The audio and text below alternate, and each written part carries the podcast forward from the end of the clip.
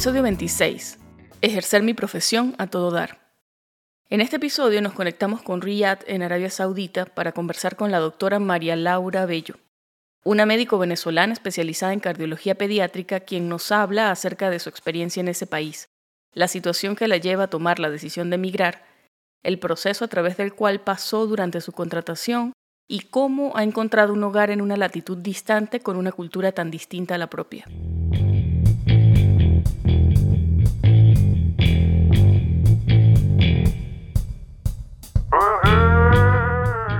Estás escuchando Pluripotenciales, el podcast de la doctora Sheila Toro. Forma parte de una comunidad médica en la que se exalta cooperación en lugar de competencia y escucha voces auténticas que relatan historias de resiliencia, perseverancia y reinvención.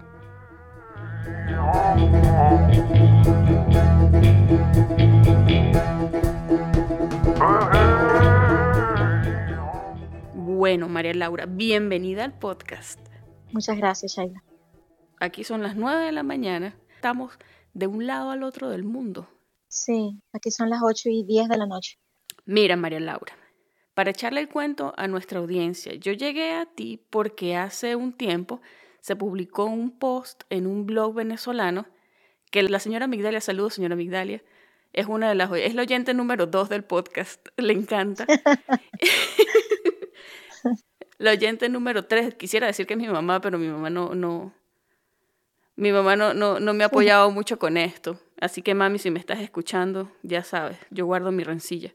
Este, no vale, este, me pasó muy orgullosa el post y me dijo, mira, tú tienes que entrevistar a esta doctora, esta doctora le va buenísimo, ella es cardiólogo infantil y ella está trabajando y está dando clases, está dejando Venezuela en alto, o sea, te vendió buenísimo.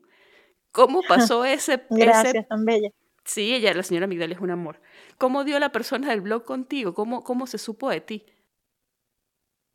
Lo que pasa es que la persona del blog, eso es de un blog político que se llama Entre Todos. ¿Ok? Y la persona que lo escribe que se llama Gustavo Hernández, es un abogado de Valencia que es prácticamente de mi familia. Es como uno de los mejores amigos de mi mamá de toda la vida, porque estudiaron juntos en la universidad y todo esto, y del mismo grupo político. Em, y siempre me ha querido como una hija, y, y él escribió el blog cuando me aceptaron en la universidad, súper orgulloso, a mí siempre me pareció que había sido un poquito exagerado todo lo que escribió. Eh, y ese blog corrió por todas partes, fue, pero fue gracias a Gustavo que eso, que él lo hizo con todo el cariño del mundo. Y fue por, por eso, porque me habían contratado en la universidad. Ya yo tenía, sí, ya yo tenía casi cinco años acá, cuatro años y tanto, cuando me contrataron en la universidad. Y entonces él, bueno, estaba muy feliz y escribió el blog. Bueno, pero es que es un orgullo, yo es un orgullo para él que te conoce desde chiquita, como quien dice, me imagino. Sí, sí. Y es un orgullo para los venezolanos. Yo no sé, yo siempre he pensado eso, que de alguna manera la gente se agarra de las buenas noticias. Y yo creo que es por eso que los triunfos de otros venezolanos uno los ve como propios. Por eso es que todo, todo, todos queremos, no sé, a Dudamel y cada vez que sabemos que va a dirigir la gente que está en Los Ángeles, te va a los conciertos. Por eso es que todo el mundo ama a Edgar Ramírez. La vino tinto. Cuando ganó la vino tinto esta semana, la semana pasada. Qué vergüenza. Yo me enteré por memes. Yo soy terrible seguidora de, deportes. Pero sí, asumo que sí, cuando ganó la vino tinto, qué pena. ¿Ganó contra quién? Contra Chile. Y que no lo debían. Chile. Sí, dos a uno. Ah, entiendo. Es que ellos son, bueno, de esos duros de toda la vida. No las debían, no las debían. y la pagaron. Así es. Mira, vamos a hablar de ti. Te graduaste de médico en la Universidad de Carabobo. Sí. Hiciste pediatría en la UCB. Ya luego hiciste cardiología. Te subespecializaste en tomografía y resonancia magnética de... De cardiopatía congénita. Y trabajaste en Venezuela por un tiempo bien largo. O sea, estuviste allá hasta el 2014, me dijiste más o menos, en donde unos eventos bien, que espero que nos cuentes sobre eso, pasaron en el edificio donde vives y es lo que te hace tomar la decisión de emigrar. Sí, Em, después que yo terminé pediatría, inmediatamente hice cardiología infantil. Empecé en el hospital universitario y lo terminamos en el hospital cardiológico infantil. El posgrado, en ese momento estaban abriendo el posgrado de cardiología infantil en, el hospital cardiológico infantil y los posgrados de, de Fundacardín y el hospital universitario de Caracas de cardiología infantil los mudaron para allá. Entonces yo terminé mi posgrado en el, en el hospital cardiológico infantil.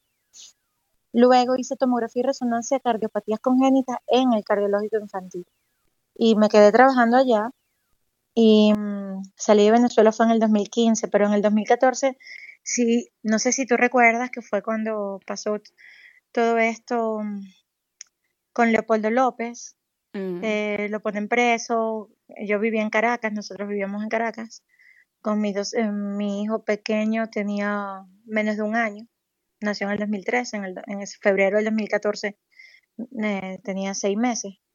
Y cuando pasó todo lo de Leopoldo López, acuérdate que Caracas fue, la tomaron prácticamente todas estas bandas armadas que tiene desgraciadamente el gobierno venezolano y ellos, y como la gente estaba manifestando en, las, en los balcones de las casas, de las calles, en los, en los edificios, porque por lo de Leopoldo López, ellos, no sé si recuerdas que los, los motorizados estos, la, no recuerdo el nombre de cómo se le dice a los motorizados estos del gobierno. Eh, los de los, colectivos, ¿será? Porque eh, han cambiado de los nombre. Los colectivos, exacto, pero los colectivos armados, los malos, eh, nosotros vivíamos en Montalbán, porque yo trabajaba en el cardiológico infantil, me quedaba muy cerca.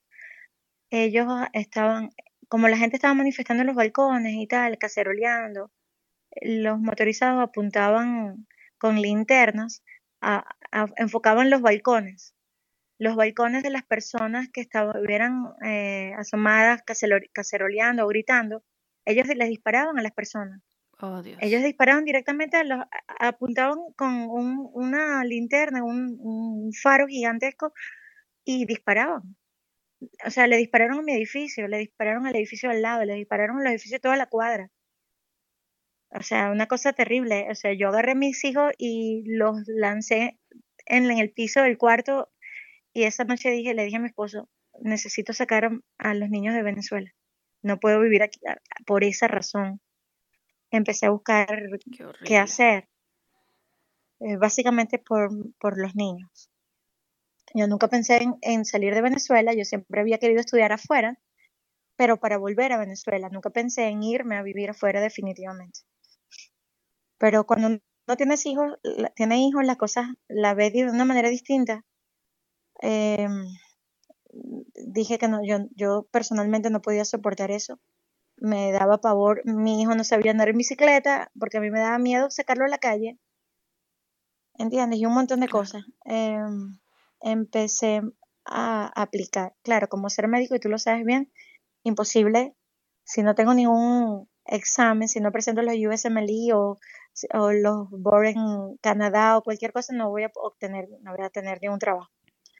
Sin embargo, yo empecé a aplicar, apliqué por todas partes, apliqué desde Canadá a una posición de Sherman, imagínate tú que lo opera, a una posición de Sherman en el Cardiac Center del, en, en, un cardiac, Center en Toronto. Y ellos me respondieron, súper amables. O sea, apliqué desde Canadá hasta Australia y por todas partes había una página web que se llamaba, en ese momento se llamaba eHealth Careers. Y yo me metí a revisarle y en eHealth Careers había un post del hospital donde trabajo actualmente em, que buscaban un pediatra, eh, un cardiólogo infantil con especialidad en tomografía y resonancia de cardiopatías congénitas. Te buscaban a ti. Exacto. sí. Yo, yo solamente vi el, el título de la oferta y dije, bueno, pero esto soy yo. Y yo, bueno, yo voy a aplicar a esto, ¿sabes? Yo voy a aplicar. Pero cuando yo digo yo voy a aplicar, veo dónde es el país, veo Saudi Arabia. Y yo, no, esta gente jamás me va a llamar. Nunca me van a llamar, dije yo. Porque además te piden eh, todos los boards de Norteamérica, que yo no tengo ninguno, yo estudié todo en Venezuela. Eh, solo por eso yo dije, bueno, no importa, yo voy a aplicar. Si había aplicado por una posición de un Sherman en un cardiac center en Toronto, porque no podía aplicar a esto. Yo realmente estaba desesperada. y le pedía mucho a Dios, a San Antonio, yo soy muy devota de San Antonio de Padua. que, que me pusiera enfrente una oportunidad para sacar a Manuel y Ricardo, que son mis hijos de Venezuela, y poder trabajar. Yo estaba dispuesta a trabajar de lo que sea, pero empecé a aplicar como médico. Claro, es que, bueno, y, la otra es, o sea, tú culminaste tu preparación en Venezuela, tú terminaste hasta tu fellow. Todo, sí. Entonces, yo asumo que en esa posición no es muy fácil decir, ¿sabes qué? Yo voy a empezar de nuevo en un sitio, por eso que tú dices, lo de presentar boards, que en la mayoría de países te piden ese tipo de cosas. Para ti no sería para nada fácil. Pero bueno, Exacto. la noticia feliz te contactaron y tú me dices que de hecho te fuiste para allá un tiempo, o sea, la posición tenía como un periodo de prueba, te ofrecieron ellos, ven, te estás un tiempo, ves qué tal te parece y ahí hablamos. Sí, yo aplico y enseguida recibo un correo que dice, solo gracias por la aplicación, solamente contactaremos a las personas que tomemos en cuenta, ta, ta, ta. Y yo, bueno, nada, no me van a llamar como a los 10 días recibo un segundo correo que dice su currículo es número tal. ¿Qué ciudad de Arabia Saudita le interesaría? Y yo, ¿qué? ¿De qué es esto? yo ni siquiera sabía quién era la capital de Arabia Saudita. Y yo, Dios mío, entonces empecé a buscar y tal, okay, por supuesto la capital, puse Riyadh, ta, ta, ta, Riyadh, Jeddah, Daman, las, tres ciudades más grandes donde había un cardiac center del mismo hospital. Y después que yo respondí eso, Mm, quizá pasaron 72 horas, una cosa así, y me escribe el jefe de departamento donde trabajo actualmente, mi jefe actual, me manda un correo invitándome a venir acá como una posición de locum por, por tres meses. Y ahí me explica todo lo que es el Cardiac Center, que, que es un locum, que tampoco sabía yo qué era. bueno, em, pero ya que estamos en eso, ¿qué es un locum? Un locum es una contratación, es un contrato temporal para médicos que vienen del exterior, que pueden venir del exterior, también puede ser un, médico local que vaya a otro hospital, yo puedo hacer un loco en otro hospital en mi ciudad o en otra ciudad en el país en este momento, pero generalmente son posiciones temporales de médicos que traen de afuera, del exterior. Él me explica que eso generalmente los locums se abren para personas que ellos están interesados en contratar de forma permanente pero que al principio el en el locum me ofrecían salario, todos los beneficios completos, como un contrato, era un contrato, pero temporal, de tres meses. Total que yo, ah, por supuesto, dije que sí, te podrás imaginar que le dije a toda mi familia, a mi esposo, a mi mamá, a mis tíos, a todo el mundo. ¿Qué te dijeron? Sí, mi mamá me dijo, di que sí, mi esposo me dijo, di que sí, di que sí y después vemos. Mi hijo más pequeño tenía un año a ver, eh, ya tenía, iba a cumplir un año, tenía 10 meses en ese momento. Y yo, bueno, pero ¿cómo voy a dejar a Manuel solo? Mi mamá me, hizo, me dijo, di que sí, que yo me voy a Caracas y me quedo con los muchachos y con tu esposo. Tú di que sí. Y así fue, gracias a mi mamá, realmente, es que estoy aquí, ¿no? Que soy lo que soy en realidad. Entonces, nada, eh, bueno, yo le dije que sí, que yo podía, le dije que sí, pero le dije que no podía tres meses que yo podía seis semanas. Él me había dicho en el correo que se podía hacer de seis a tres semanas. De, perdón, de seis, de seis semanas a tres meses. Entonces yo me fui por el tiempo más corto, que es la mitad del tiempo, y él lo aceptó de, de una vez. Y se hizo todo el papeleo. Y eso fue en mayo del 2014 y yo viajé en enero del 2015. Eh, se tarda un poco porque aquí la cosa es un poco más lenta, hay Ramadán, la cosa se pone más lenta cuando hay Ramadán y todo esto, y el punto, vine en enero del 2015 trabajar, eh, a demostrar que sí podía. Con, yo les dije a mi familia cuando me fui, ustedes tranquilos, que yo regreso con ese trabajo. Y así fue. No regresé con eso inmediatamente, pero fue después. Te cuento, se, me, se me arruga el corazón de recordar eso. Es que es lo que tú dices, o sea, es un desafío, es una posición de la nada en un país con una cultura súper diferente tú estás apuntando bien alto porque tú ya tienes tu formación completa y tienes la responsabilidad de, cuye, mi familia la quiero sacar de Venezuela por lo que pasó, que Naguará, o sea, me, dejaste sin palabras, qué feo estuvo eso. Yo dentro de todo he tenido suerte porque, bueno, yo, yo soy del interior y, y, esas cosas que feas que vi, las vi tipo protestando porque, bueno, uno, uno es salido e impetuoso en la vida pero que te lleguen a tu casa, o sea, eso es una cosa de otro mundo. O sea, era, era como la oportunidad que tienes que agarrarte, te agarraste y cuye, te ofrecieron el lugar y tú me dices que te ofrecieron la posición. Y tú me dices que quedaste impresionada con el hospital, porque de nuevo, o sea, un país del otro lado del mundo, una cultura bien distinta a la tuya, y cuando tú llegas, ¿qué ves? ¿Cómo era Riyadh? Eh, a mí me, impresionó mucho porque yo llego y cuando primero cuando aterrizo que me di cuenta que llegué y que me di cuenta en el, me imagino el mapa mundi, a dónde está Venezuela y dónde estoy yo, entré en crisis. Pero eh, en, el, en, el, aeropuerto me recibieron del hospital, el yo trabajo en el National Guard, ellos me van a buscar, me llevan a donde me iba a quedar, que era una residencia en, la misma área del, de la Medical City, porque es una Medical City que tiene un compound, edificios, residencias, y yo me quedé ese tiempo allí. La ciudad es impresionante porque la ciudad tiene muchísimas luces. Yo veo, me encuentro con una ciudad gigante, moderna, porque esto está en el medio del desierto, pero Riyadh es súper moderna y ha cambiado, ya está, o sea, ha cambiado más en los últimos cinco años.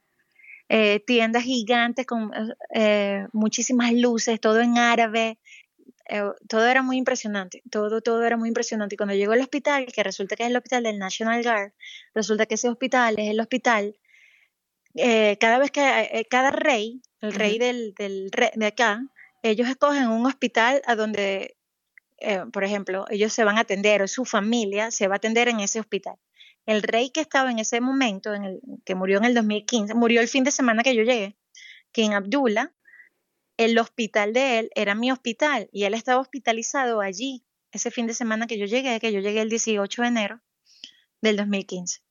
Em, él murió ese fin de semana, él murió el 19 de enero del 2015. Entonces el hospital estaba completamente tomado por los militares, por los National Guard, habían alcabalas, y yo, Dios mío, ¿qué es esto? Yo pensaba que siempre era así. Claro, estoy en el Medio Oriente. Y de, de, acá yo lo que sabía era lo que veía en las películas y lo que uno podía leer. ¿Entiendes? Pero luego el hospital, cuando yo empiezo a conocer el hospital, el servicio de cardiología pediátrica, es impresionante, tiene de todo. Bueno, lo primero que me impresionó fue el, la, mortalidad, la mortalidad de cirugía cardíaca. Era, en el 2015 era 0.6%, o sea, nada, nada. Versus Venezuela, ¿qué era? en ese momento en el cardiológico infantil era, estábamos alrededor de 8%, que, que era alta, sí, pero no estábamos tan mal si lo comparábamos con, con Europa. No estábamos tan mal. Eh, pero 0.6% era impresionante. Recursos. Impresionante. Todo es lo que te imaginas. Además me da un sentimiento porque yo decía, esto tienen de todo y tantos niñitos en Venezuela mm. que no tenemos nada en ese momento no teníamos, ahorita no tenemos nada. Eh, mira, le hacíamos, ¿qué te puedo decir? Llega un paciente por emergencia que necesita una cirugía y el día siguiente ya está metido en quirófano con poniéndole, eh, qué sé yo, un corazón izquierdo hipoplásico. Lo operan como, como operar una CIB en Venezuela. En Venezuela se mueren por la complejidad del asunto. Mm. Bueno, los medicamentos, todos los medicamentos que te puedes imaginar todos, porque claro, yo vengo de Venezuela y aquí ellos están acostumbrados a tener todo, pero con la escasez con la que estábamos viviendo en Venezuela, yo estaba cada vez más asombrada más y más. Una cosa tan tonta como la digoxina, que en Venezuela no se conseguía, a mí me sorprendía que la tuviéramos, ¿entiendes? claro, ya, ya me acostumbré, pero sigo pensando cada vez que atiendo a un paciente y todo lo que hacemos por ese paciente, pienso en los pacientes que en Venezuela se están muriendo por no tener los recursos ni los médicos. Yo creo que eso es algo que a uno lo persigue, porque sí. uno recuerda sus casos y uno tiene su gente todavía bien cerca. Y sabiendo cómo están las cosas ahorita que están más duras, vivir en un sitio con tanta abundancia, porque eso es más o menos lo que yo entiendo que es Riyadh, es abundancia, porque es una ciudad supremamente rica y lo que tú dices queda en medio de un desierto, pero yo creo que es precisamente esa ciudad de la que uno escucha, son mitos de carretera, tú me dirás si es verdad o no, que hay Ferraris abandonados en el desierto. hay carros abandonados en el desierto, pero nunca he visto un Ferrari. Ah, bueno. Ferrari como si viera, no sé, aquí, mira, eh, eso es la parte ostentosa del asunto, ¿no?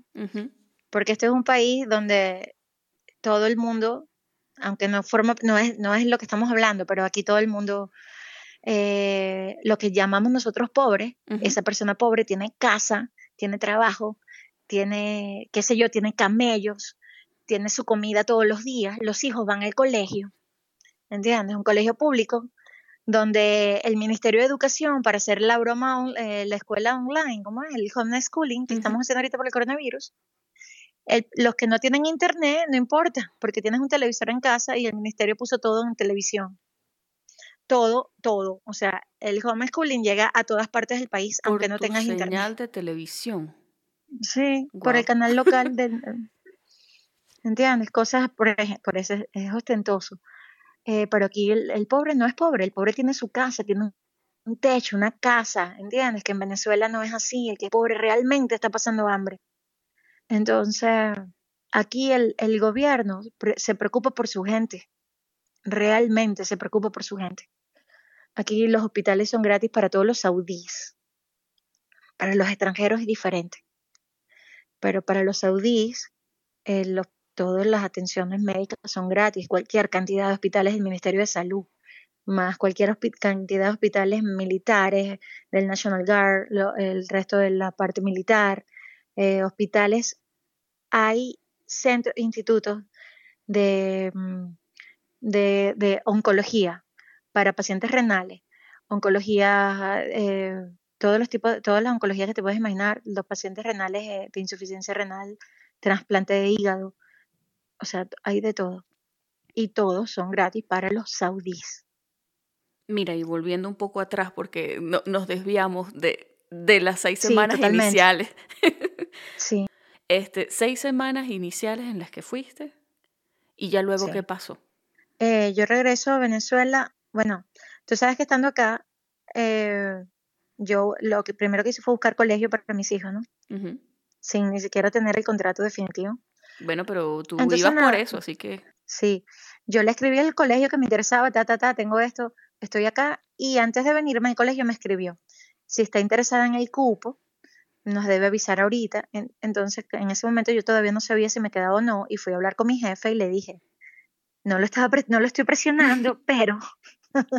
el colegio me escribió, exacto, esto, esto, esto y esto, y me dijo, ¿qué le respondo? Le digo yo, ¿qué le debo responder al colegio? Porque no sé qué decirle. Entonces él me dijo, eh, dile que, dile tentativamente que sí, que quieres el cupo. Punto. No me dijo más nada. Yo, muy bien. Yo terminé mi locum y me fui. Eh, a finales de febrero, principio de marzo del 2015 y el 10 de marzo, que era el Día del Médico en Venezuela, recibí un correo del doctor diciéndome que todos los consultan, porque eso es por parte, primero me deben aprobar, los consultan con los que trabajé del departamento y si ellos me aprueban, comienza el, proceso para que mi contratación permanente. El correo decía que todos los consultan estaban de acuerdo con contratarme de forma permanente y que iban a iniciar el proceso. Pero qué bueno está eso, digo, o sea, los consultan son tus, tus, tus colegas, los otros, los otros especialistas con quienes trabajan. Sí. O sea, que de hecho toman en cuenta la opinión de todo el equipo. Eso está buenísimo.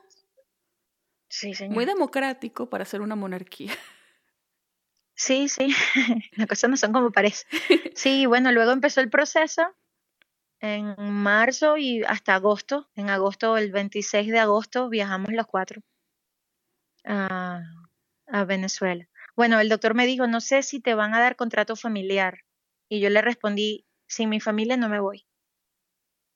eso fue mi respuesta. Sin mi familia yo no puedo, no me voy. Por supuesto que me dieron el contrato familiar. Me dejaron hasta escoger el compound donde quería vivir. Eh, en agosto, el 26 de agosto del 2015 viajamos los cuatro de Venezuela y hasta el sol de hoy, gracias a Dios. Muy agradecida a Arabia Saudita de mi trabajo, primero con Dios, San Antonio bendito, eternamente agradecido. Eh, y no tengo quejas absolutas de Arabia Saudita, ni mi esposo, ni mis hijos, en lo absoluto. Solo agradecimiento, Sheila, te lo puedo jurar. Solo agradecimiento. Tú me decías también que la gente ha sido súper especial, que hay gente que es muy, muy respetuosa, sobre todo con los profesionales, y que son muy generosos. Sí. Eh, los, los saudí, aquí hay, aquí hay, eh, Arabia Saudita es un país que está lleno de expatriados. O sea, hay muchísimos filipinos, hay muchísimos pakistaní, indios, y, mm, eh, árabes de otros países no del Golfo, como Siria, eh, Jordania, Egipto, eh, Palestina. pero los saudí, a mí me parecen los saudí, claro, son los dueños del país, este es su país, ellos te tienen que tratar bien, porque tú estás acá para trabajar para ellos también. Pero ellos se desviven por el extranjero, por lo menos en mi caso, esa es mi experiencia. Ellos te atienden, con mi familia han sido espléndidos, son respetuosos, y aquí les gusta mucho el hecho de que esto pasa como en todas partes, quizá en Estados Unidos, no, no, no lo sé, esto es solo un comentario, eh, quizá en Estados Unidos hay un poco de tema en contra de los latinoamericanos, ¿cierto?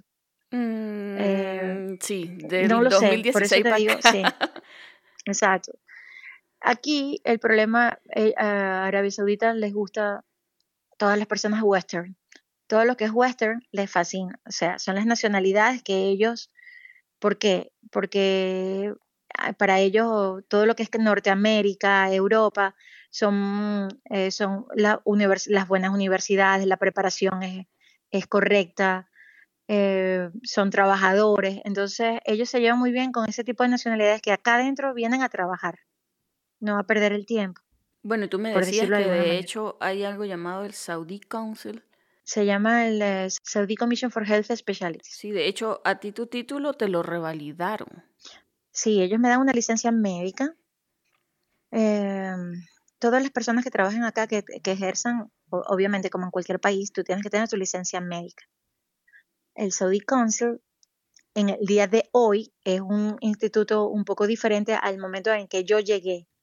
Cuando yo llegué, aunque porque yo soy venezolana, eh, mis títulos son venezolanos, o sea, soy western, ahí vengo el hecho de ser western, a ellos lo, clasifican muy alto, más la experiencia de trabajo que tú tengas, yo en ese momento tenía casi 10 años de graduada, eh, de pediatra, ya tenía 10 años de graduada de pediatra y 7 de cardiólogo.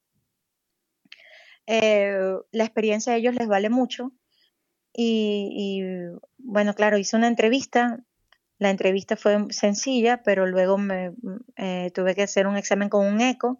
Me pusieron un ecocardiograma de un caso complejo que dijera que todo el diagnóstico y la, el approach de cirugía del paciente. Eh, eso fue mi examen. Y me dieron mi licencia médica, pero la licencia médica la debo renovar cada dos años. Me toca renovar el año que viene. Tú me estabas hablando también algo acerca de unas categorías en las cuales meten o clasifican a los profesionales de la medicina. ¿Cómo funciona eso? Sí, antes eso no existía en Arabia Saudita. Existe en Emiratos Árabes, en Kuwait y en Qatar. Ahora Arabia Saudita en los últimos dos años tomó la misma clasificación. Es una categoría que es, eh, clasifican según los países. Tu calificación va a ser según el país donde estudiaste entonces hay tres categorías, la primera y la segunda categoría. En la primera está todo lo que es Norteamérica, UK, Australia. ¿Ok? Por Norteamérica me refiero a Canadá, Estados Unidos. Australia y UK. Y algunos países de Europa, como Francia, España, Italia, Portugal, eh, Alemania, Holanda, Dinamarca, básicamente. Está la categoría 2, donde están otros países de Europa que distintos como República Checa, Rumania, ¿ok?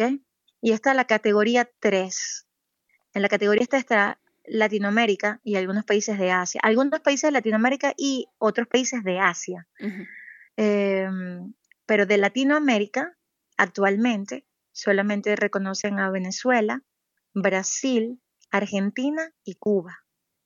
No hay ningún otro país de Latinoamérica en la nueva clasificación. Lo mismo pasa con Emiratos Árabes. Ni siquiera Colombia está en la lista. ¿Y esa clasificación es relevante para lo que tú hiciste? O sea, para poder obtener tu licencia y trabajar allí. Sí, ¿qué pasa? La categoría 1 y 2, hay aquí varias licencias médicas. Está la licencia de residente, que es la, licencia médica que te dan cuando te gradúas de médico. ¿Ok? La llaman resident. Luego viene una de que es, que es de register, que ese register es cuando te da, terminas tu especialidad, por ejemplo, pediatría. ¿Ok? Entonces, cuando terminas pediatría, puedes ser register, aunque ya tienes una especialidad. Hay otra que, la que sigues es Senior Register y mm, eso pudiera ser, el Senior Register para una persona que terminó cardiología pediátrica, por ejemplo, ¿ok? Y cada categoría te va a permitir una posición en el hospital. No todas las categorías te van a permitir ser consultant y no todas las categorías 1, 2 o 3 te va a permitir tener Senior Register o Consultant Register en el Saudi Council. Para tú ser consultant debes ser Senior Register eh, en adelante, hacia arriba.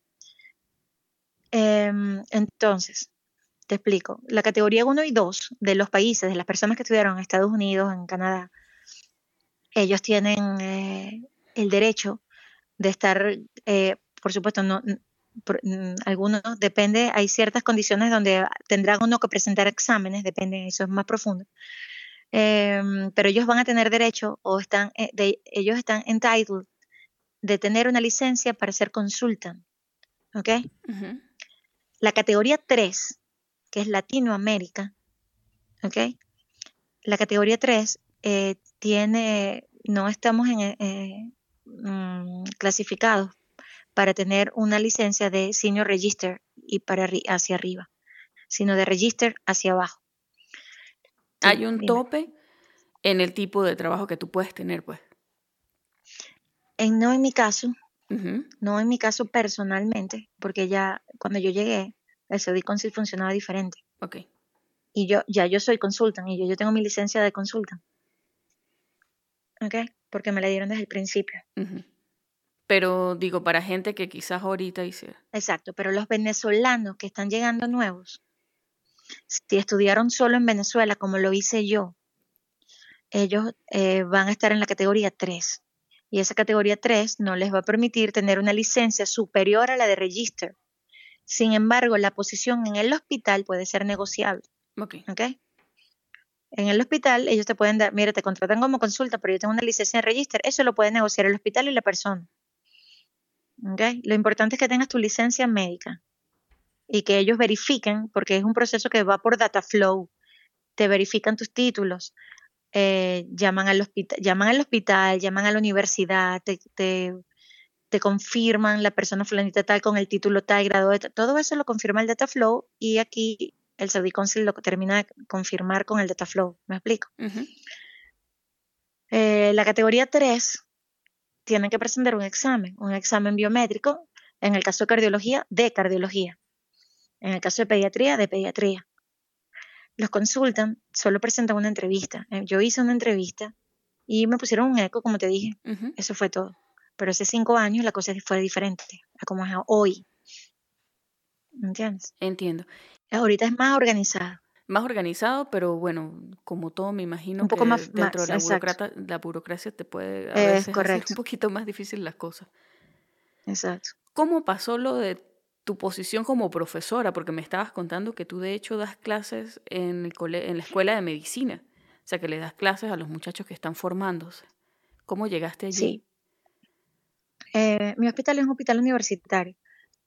Eh, entonces, la Medical City tiene una universidad, su universidad, que se llama King Saud eh, for Health Specialties. Em, y nosotros recibimos los muchachos del posgrado de pediatría que rotan, como cuando tú, cuando tú haces pediatría, tienes que rotar por cardiología, por la subespecialidad. Nosotros recibimos los residentes de pediatría eh, a nuestra pasantía de cardiología. Y todos los adjuntos, todos los consultan, tenemos que em, eh, compartir eso, es, digamos, la, la pasantía de los muchachos. Nosotros les damos clases, nosotros les damos conferencias, tenemos sesiones clínicas con los pacientes con ellos. Eh, entonces, mi jefe me ha dado, ha, delegado funciones de él, que le corresponden a él, hacia mí. Él me ha dejado que yo, eh, desde hace un par de años, un poquito más, que yo coordine la parte de los estudiantes con el posgrado de pediatría.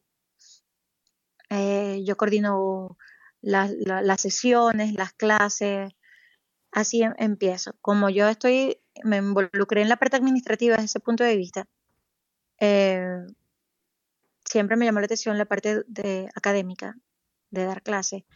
Yo pensé que no podía hacerlo porque no soy saudí, pensé que era básicamente para ellos. le pregunté a mi jefe hace un año y pico, no, hace casi dos años ya, porque ya voy a cumplir un año que me, que me contrataron, eh, si yo podía participar, o sea, cómo podía, si yo podía, si yo era elegible para aplicar para assistant professor en la universidad. Y él me dijo, claro que sí, estoy de acuerdo, aplica, me dijo. Bueno, en ese momento no apliqué, apliqué quizá en octubre del 2009, eh, septiembre del 2019, perdón, septiembre del 2019. Em, hay dos tipos de profesores, igual que nosotros los tenemos en Venezuela. La universidad tiene sus profesores del colegio de la escuela de medicina que pertenecen solo a la universidad. Y tiene profesores que pertenecen al hospital, igual que lo tenemos nosotros en las universidades nuestras. ¿Ok? Entonces, están los, los profesores de la cátedra y están los profesores que venimos del, lado, del hospital. Yo pertenezco, yo soy un joint appointment, que soy un profesor del hospital. Pertenezco al hospital, pero doy clase en la escuela de medicina. Yo apliqué, lo que pasa es que por el, hecho de, mujeres y hombres, las muchachas y los muchachos ven clases separadas. En dos, e, Hay dos em, escuelas distintas. ¿okay? La escuela de las muchachas, la escuela de medicina de las mujeres y la escuela de medicina de los varones. Eh, los varones dan clase a la escuela de medicina de las muchachas, pero ellas se sienten más cómodas como profesoras. Y hay muy pocas profesoras, mujeres, en la parte de cardiología. Eh, de hecho, somos tres. Eh, nada más.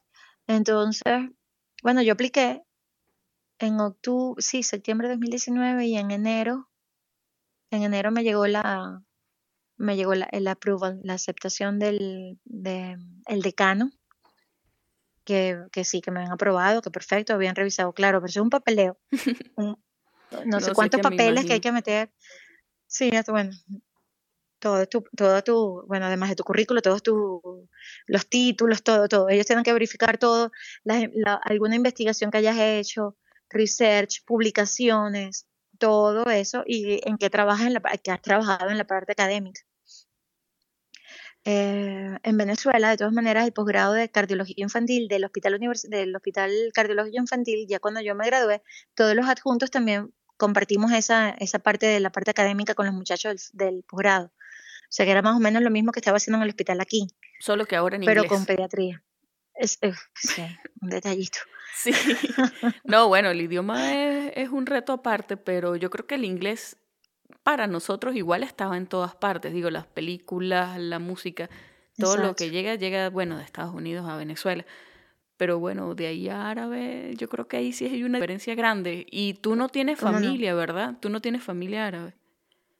No tengo familia árabe. Mi abuelo era español, pero vivió, nació en Marruecos y él hablaba árabe. Oh. Pero nunca, yo nunca aprendí árabe. Él siempre me quiso enseñar y yo nunca aprendí árabe. Cosas tontas de uno. Bueno, es que uno muchacho no ve más allá, pero bueno. Exacto. Ahora que tú mencionas esto de que hay dos escuelas, hay una donde están los muchachas, una donde están los muchachos.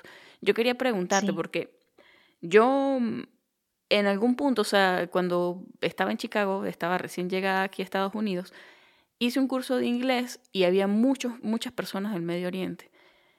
Y recuerdo que conocí a un muchacho saudí que es la personificación de lo que tú me dices. Él es una persona, bueno, no, no sé si ostentoso, pero es una persona muy abundante. Es como, era como el maracucho de la clase por decir, porque yo, mi familia maracucha es así, son muy generosos. Él llegaba con desayuno para todo el mundo un día que tuvo una ponencia de algo y llegó con café y con donas para todos.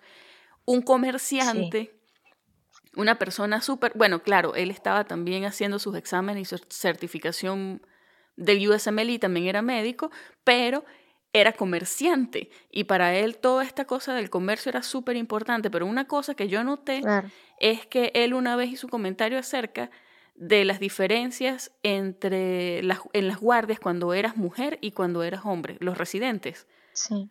Entonces yo de hecho te comenté algo de eso cuando hablamos. Entonces yo quería preguntarte si de hecho tú has visto alguna diferencia en cuanto a responsabilidades entre las muchachas y los muchachos cuando rotan.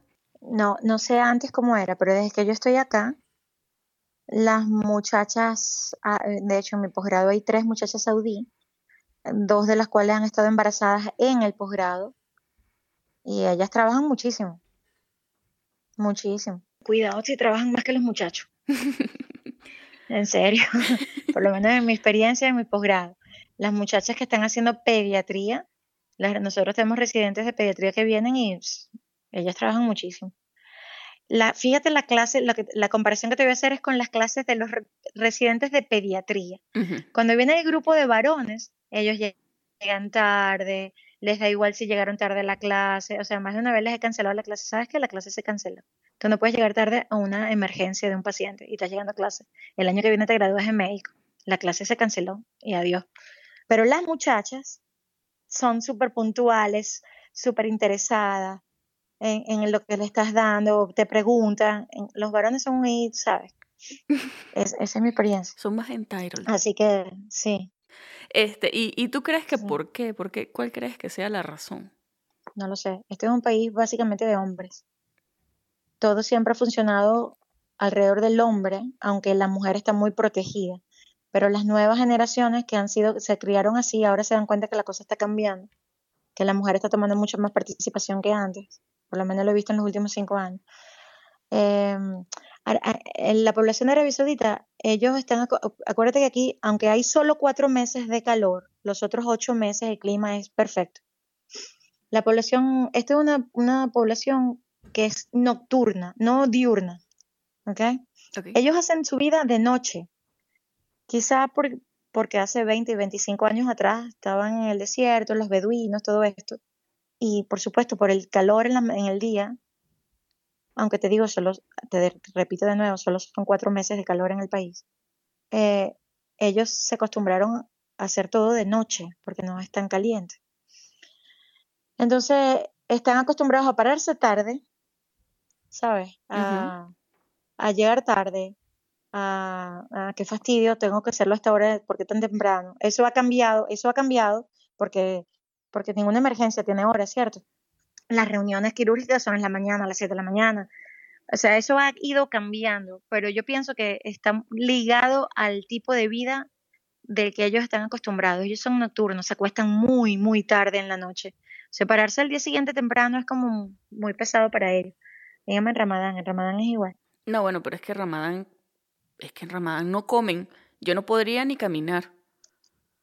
Sí, no toman agua tampoco. Es rudo, o sea, eh, sí, es súper estricto. Y, por respeto a ellos, nosotros no debemos tomar nada frente a ellos cuando ellos están en Ramadán. Sí, es que da pena. E, es, como pena, ¿sabes? Sí. Comete una arepa al frente de alguien que tiene hambre. tomar agua, tomar agua.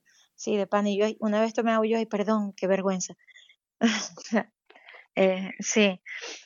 Pero yo pienso que es por eso, porque ellos, si ellos están acostumbrados a hacer una vida nocturna, entonces todavía en la mañana es un poco pesado. Sobre todo estos muchachos, ¿sabes?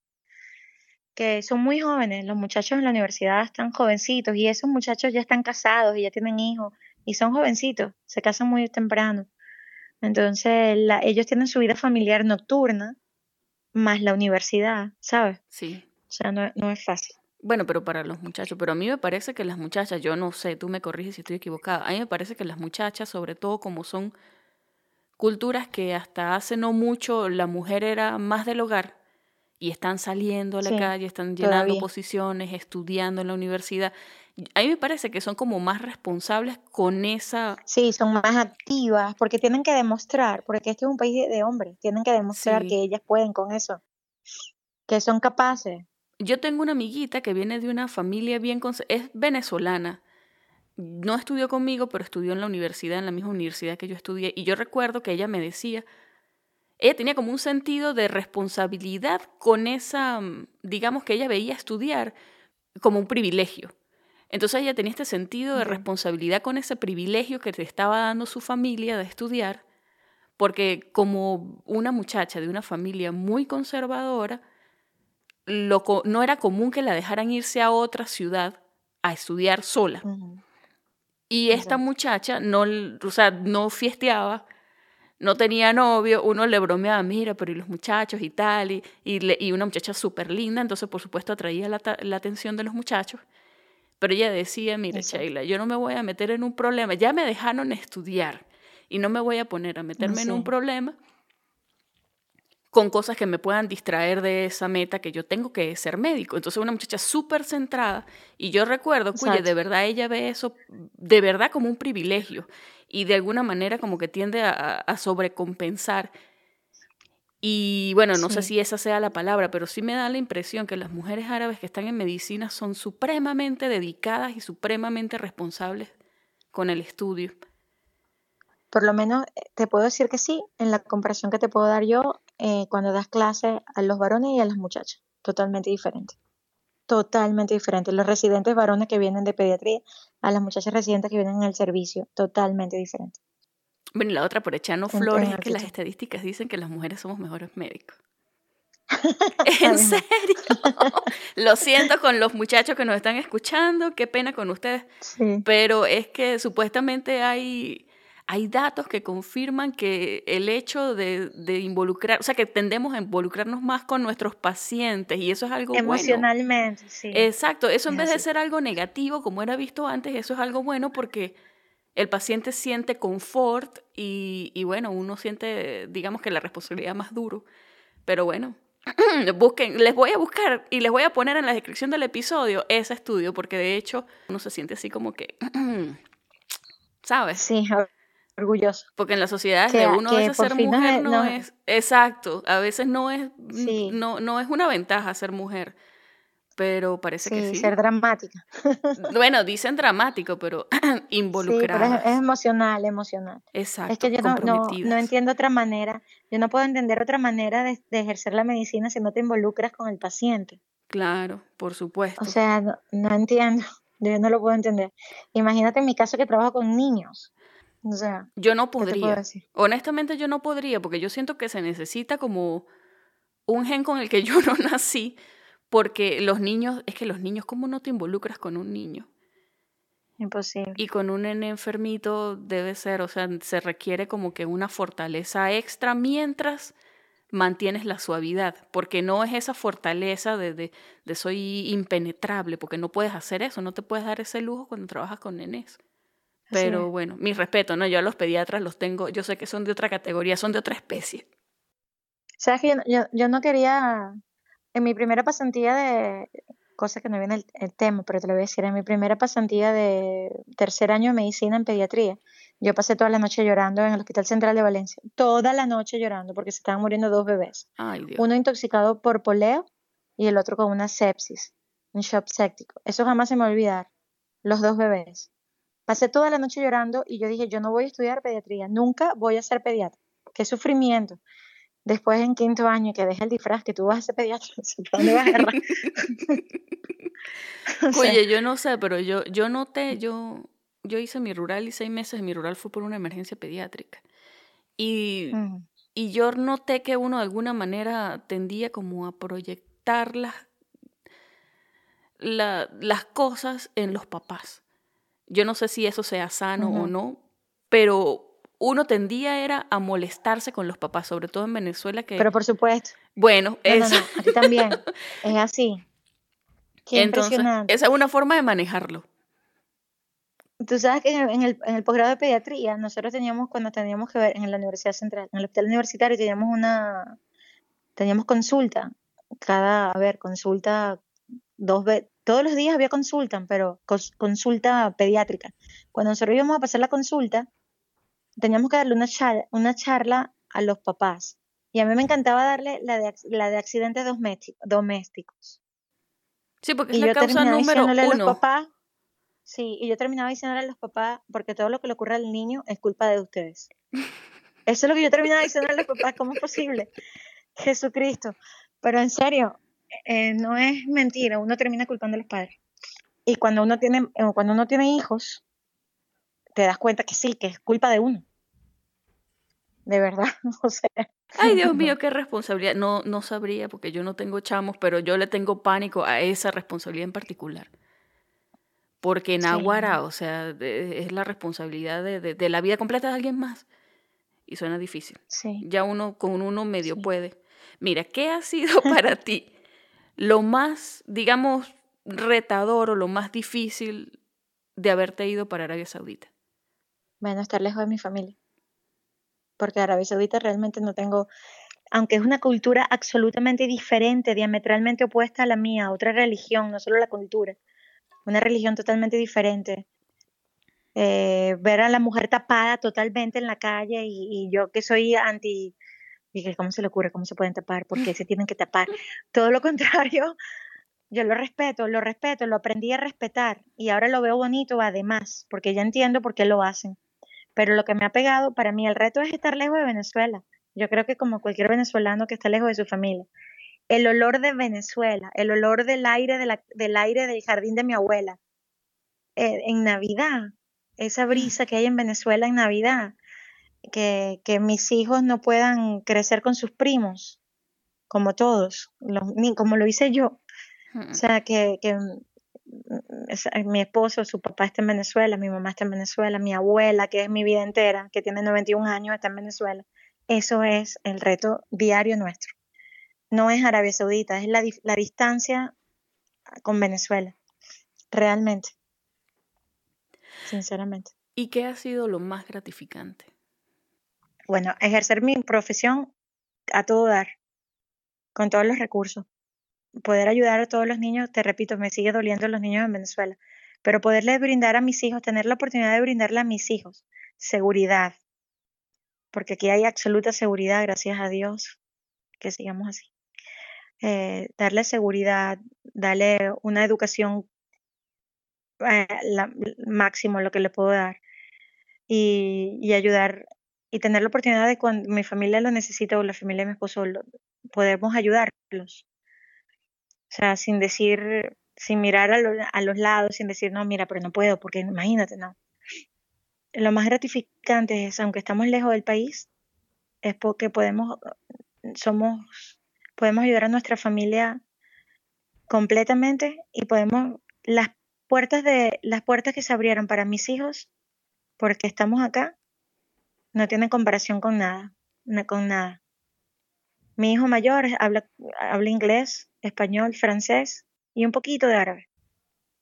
Mi hijo chiquito habla español, inglés como lengua materna los dos, árabe y está aprendiendo francés. Esas oportunidades, eso no lo iba a poder hacer en Venezuela. No, y los estás exponiendo al mundo, porque Venezuela mal que bien se ha ido cerrando. Bueno, sí. mal que bien, no, más mal que bien se ha ido cerrando y de verdad que, el acceso cada vez es, es menos. Sí, mi mayor satisfacción es que mis hijos estén seguros. Eso, eso, a pesar del sacrificio que tengamos que hacer por el resto de la familia. Bueno, María Laura, de verdad que ha sido un placer hablar contigo. Muchísimas gracias. No, gracias a ti, Sheila. Se me olvidó decirte algo. Cuando estábamos hablando de los extranjeros, los saudí aman Venezuela. ¿En serio? Adoran Venezuela, sí, porque cada vez que tú le dices Venezuela, oh, Venezuela, mashallah, Venezuela, petróleo, ustedes tienen mucho petróleo. Entonces, eh, Venezuela, esto, claro, porque ellos lo conocen por la OPEP y todo esto. Para ellos todavía me preguntan, no entiendo por qué tu país está en la situación que esté, si ustedes tienen más petróleo que nosotros. No hablemos de eso.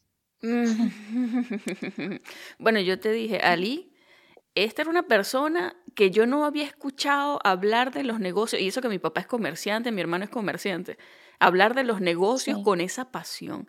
Y yo aprendí de él que los saudíes ven, o sea, para, para ellos los negocios son prioridad, incluso si eres profesional en otras áreas, ser, ser un negociante y algo que, que yo no pensé, o sea, ser un negociante de principios. Es algo así como que, que, parte de su cultura es que son negociantes, pero no es aquella cosa de la viveza, sino que tú tienes que respetar también a la persona con quien están comerciando. Entonces, lo que tú dices es, es, algo bien curioso, porque la visión que uno tiene desde afuera es muy desinformada. Y ya luego vienes y conoces a alguien que te abre los ojos y es como, mira, basta con ver las fotos de Riyadh, son, son impresionantes. Sí, y ha cambiado muchísimo, muchísimo. Bueno, y tengo entendido que están construyendo un sistema de trenes de estos rápidos. Son literalmente tubos enterrados en la tierra. O sea, es una tecnología. Es aéreo. Es aéreo, yo pensé que era subterráneo. Y es una cosa que, que en ningún otro lado han construido porque, bueno, tampoco tienen los recursos, pero, pero es porque el riesgo de construir cosas nuevas y de, ¿sabes?, de innovar. Y sin embargo, este rey que está ahorita, que es el sucesor del doctor, eh, del doctor, por De King Abdullah. De King Abdullah. Él, él tengo entendido que sí, que es totalmente promodernización. Su hijo porque King Salman es el rey, pero el Crown Prince es el, digamos, que está a cargo, él es la mano derecha de él y es el que tiene la visión 2030 del país, que abrió el turismo, que las mujeres pueden manejar, que la valla ya no se usa para las extranjeras y las musulmanes no necesariamente tampoco deben usarla. O sea, un montón de cosas. Te voy a mandar fotos cuando salga a la calle, te voy a mandar fotos por WhatsApp del metro, del tren. Ay, dale, porfa, no, yo. Hace, una semana y tanto ya empezaron a hacer las pruebas. Hay una sola parte que es subterránea, el resto en toda la ciudad es aéreo. Y las estaciones son impresionantes, son bellísimas. Bueno, fotos. fotos y yo las comparto en, la, en el Instagram de la, del podcast, porque de verdad que es que es una oportunidad. Ese es uno de los sitios que de pana yo quisiera conocer. Y Japón porque son sitios que uno se imagina como fuera de, este planeta. Y mira, y aquí cosas bellísimas para conocer en, Arabia Saudita. Mm, cosas bellas. En el norte de la, del país, neva. En el sur de la, del país, el clima es como Mérida. Eh, ah, incluso en verano, incluso en verano hay 16, 15 grados en verano. O sea, es de montaña, es espectacular. Las playas son bellas, la costa del Mar Rojo es espectacular. Realmente Arabia Saudita es espectacular. Bueno, yo, yo me voy ahora con todas las ganas de conocer. Gracias, por cierto. ¿Quién quita a lo mejor nos conocemos? Ah, bueno, muchísimas gracias. claro que sí. ¿Quién quita? Igual aquí, por cierto. Sí, claro que sí. Gracias, en San Francisco. No, bueno, yo estoy cerca de San Francisco, pero esperemos que cuando tú puedas venir ya yo esté en San Francisco, porque tengo unas ganas de vivir en San Francisco que ni te cuento. No, vienen al caso, pero Sí, y es, es, es, un ambiente bien distinto de lo que yo pensaba, porque yo pensé que eran edificios gigantes, bueno, el downtown sí, pero el resto es como... Son las casitas, esas bellas. Sí, es como una cosa medio vintage y hay como una, un ambiente así medio, medio hipster. Sí, sí, sí, lo entiendo. No, pero te entiendo. Y el tranvía y la cuestión. Sí, y sí, el Golden Gate, todo bello. Demasiado lindo. Y nosotros, de hecho, llegamos a Mountain View, que es donde está. Es un pueblo pequeñito es donde está la sede de Google, que es una cosa, y están construyendo una sede gigantesca. Tú vas por el centro con tu cafecito, por decir, y tienes que detenerte a darle paso a unos robots chiquititos que van que hacen delivery. Wow. Entonces, claro, bueno, no son de Google, son de una compañía, no sé si es DoorDash, es una compañía que hace delivery. Lo cierto es que como todas las compañías, es una nota, todas las compañías de tech se vienen para acá por cuestiones de impuestos y bueno, porque para ellos Silicon Valley es el lugar donde deben estar. Entonces prueban las cosas, las prueban en estos pueblitos que están por aquí. Y la gente está acostumbrada a eso. Entonces e, es una nota. Es una nota. Y, pero yo me imagino cómo debe ser donde estás tú. Debe ser así como que el futuro, el futuro futurante. así que... No, eh, sí, es otra, no sé, es diferente. Eh, de repente pasas y te pasa un Maserati por enfrente y un Aston Martin como si fuera un Corsa en Venezuela y dices, pero aquí eso es tan normal y yo todavía me impresiono. gracias a ti, Sheila. De verdad aquí tienes una casa. Ay, muchísimas gracias. Igual tú por acá. Y Cuye, gracias, por animarte a grabar conmigo porque no nos conocíamos antes de esto. Entonces, sabes, no, no es fácil que llegue un desconocido de la nada y te diga, mira, ¿sabes qué? Vamos a grabar un episodio para un podcast. Así que muchísimas gracias. No, gracias a ti por la oportunidad. En fin. Un millón de gracias, Sheila. No, vale, a ti. Un abrazo y que estés bien y bueno, que sigas disfrutando Arabia Saudita. Feliz noche. Gracias, gracias. Igualmente, seguimos en contacto.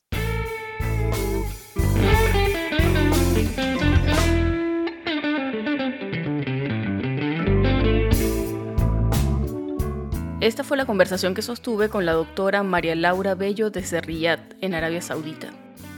Si te gustó este episodio, compártelo con tus amigos y no olvides que puedes encontrarnos en pluripotenciales.com y las distintas plataformas de streaming. Desde el área de la Bahía de San Francisco, y como siempre deseándoles el mayor de los éxitos, se despide su colega Sheila Toro.